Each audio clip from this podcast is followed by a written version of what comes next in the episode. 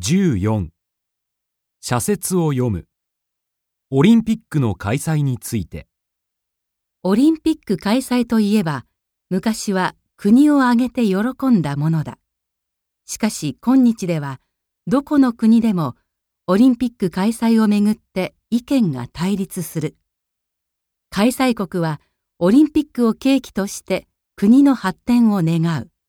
しかし、オリンピック開催には多くの費用がかかる。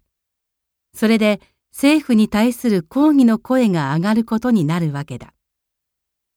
また、オリンピック開催にあたっては、資金に加えて、競技場などの建設用地の確保も重要な課題となる。そのために、住民の移転問題も出てくる。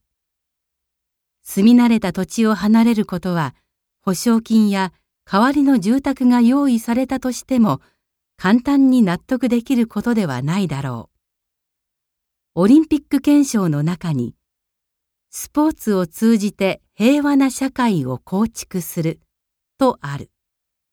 この理念に基づいて国際社会の平和を目指すことは素晴らしいことだ。